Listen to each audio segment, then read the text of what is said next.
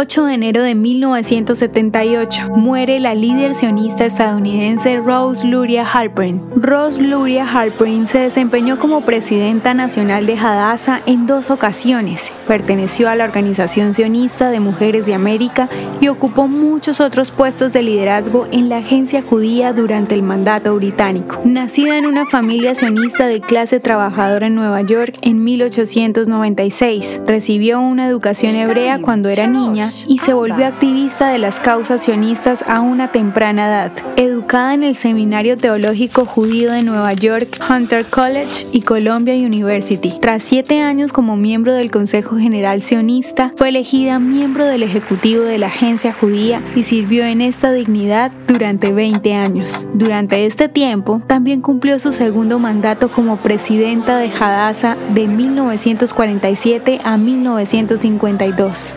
A lo largo de su carrera, Harperin fue franca en su creencia de que los judíos israelíes y estadounidenses dependían el uno del otro.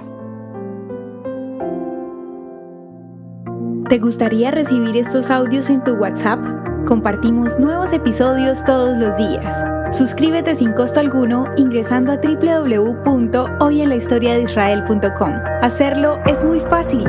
También puedes encontrarnos como arroba hoy en la historia de Israel en Instagram, Facebook, Spotify y otras plataformas digitales. Comparte este audio para que otros conozcan más acerca de Israel.